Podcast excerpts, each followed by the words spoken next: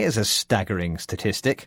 Scientists have calculated the total amount of plastic ever made 8.3 billion tons. Looked at another way, that's as heavy as 25,000 Empire State Buildings or 1 billion elephants. And incredibly, almost all of it has been made in the last 65 years. So what's the problem? Much plastic is in the form of packaging, which is used just once and then thrown away.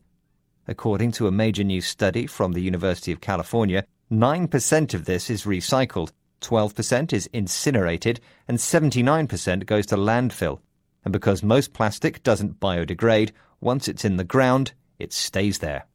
It's a situation that has led the paper's lead author, ecologist Dr. Roland Geyer, to say that we are rapidly heading towards planet plastic. He believes that there's already enough waste out there to cover the whole of Argentina.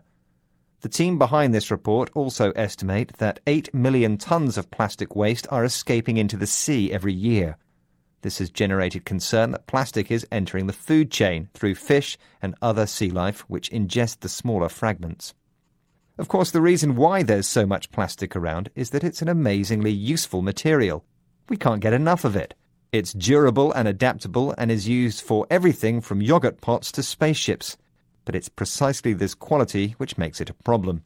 The only way to destroy plastic is to heat or burn it, although this has the side effect of harmful emissions. So, what's the alternative other than using less plastic? Oceanographer Dr. Eric van Sebille from Utrecht University says we're facing a tsunami of plastic waste and that the global waste industry needs to get its act together.